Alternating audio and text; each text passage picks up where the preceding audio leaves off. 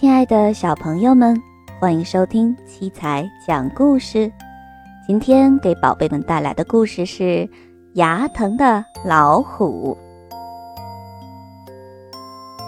在森林里，大家最怕的就是老虎了，因为老虎总是出来欺负大家，抢大家的食物。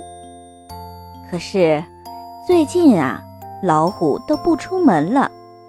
大家一打听才知道，原来是老虎的牙疼病又犯了。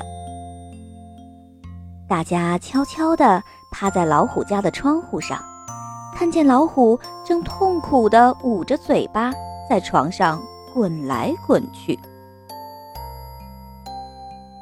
小鸟看见老虎这么痛苦，就对大家说：“虽然老虎平时总是欺负我们。”但是现在看他这么难受，我们是不是应该帮帮他呀？我们把牙医河马伯伯找过来吧。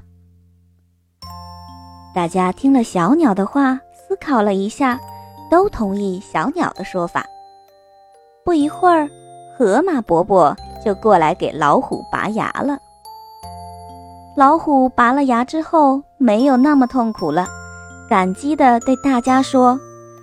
谢谢大家，平时我那么欺负你们，你们还愿意帮助我，我以后再也不会欺负你们了。